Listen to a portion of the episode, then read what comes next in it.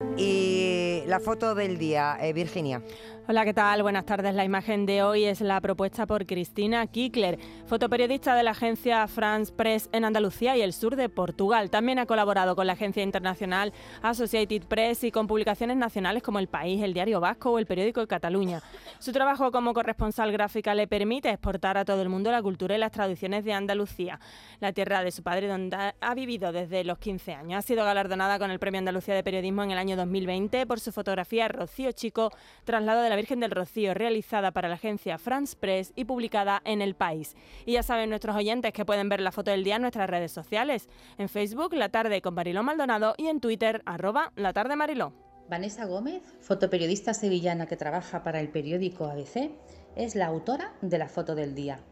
Pertenece a un trabajo que ha realizado cuyo título es Inicio del curso escolar. En la imagen podemos interpretar dos escenas. En una, dos niños con sus mochilas colgadas sobre sus espaldas corren hacia la puerta de entrada del colegio, aparentemente por sus posturas, felices, confiados y entregados. Y en la otra escena, un niño permanece quieto tras la reja principal exterior de entrada al recinto del colegio, observando a los otros dos niños que avanzan hacia sus clases. Este niño, aparentemente, menos confiado, y más cauteloso. La fotografía, con estas dos escenas, representa para mí simbólicamente dos formas de sentir y enfrentarse a la vida. El pasado viernes 9 de septiembre, una niña de 10 años se intentó suicidar tras sufrir acoso escolar en un colegio de Zaragoza.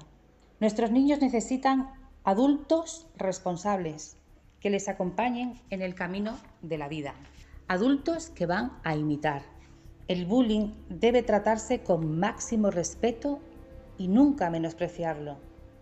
Deseo que llegue el día que en el colegio se imparta la que considero la asignatura pendiente y más importante, educación emocional.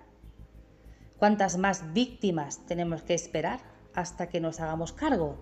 Mientras tanto, el niño de la puerta que permanece inmóvil lleva a su amigo Sonic que le acompaña en su mochila. Sonic quiere ser un héroe. Gracias, Vanessa Gómez, por tu sensibilidad. Buenas tardes a todos. La imagen de hoy que nos ha traído la fotoperiodista Cristina Clicker. La tarde de Canal Sur Radio con Mariló Maldonado. También en nuestra app y en canalsur.es.